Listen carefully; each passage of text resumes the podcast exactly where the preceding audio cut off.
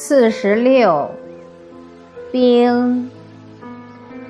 冰字是一个会意字，本意是水冻结后形成的状态。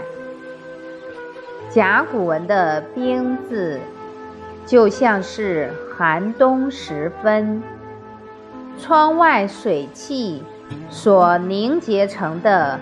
冰凌，金文与甲骨文类似，不过字形变得更大，表示水凝结成冰后，体积增大，表面突出，显示出拱形的样子。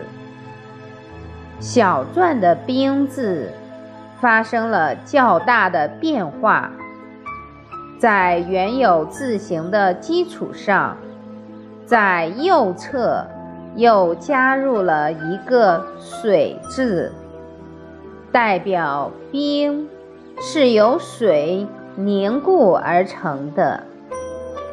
冰字引申为洁白之意，如。冰清玉洁，比喻人高尚、纯洁。寒冬时，水遇冷而凝，成了凸起的冰块。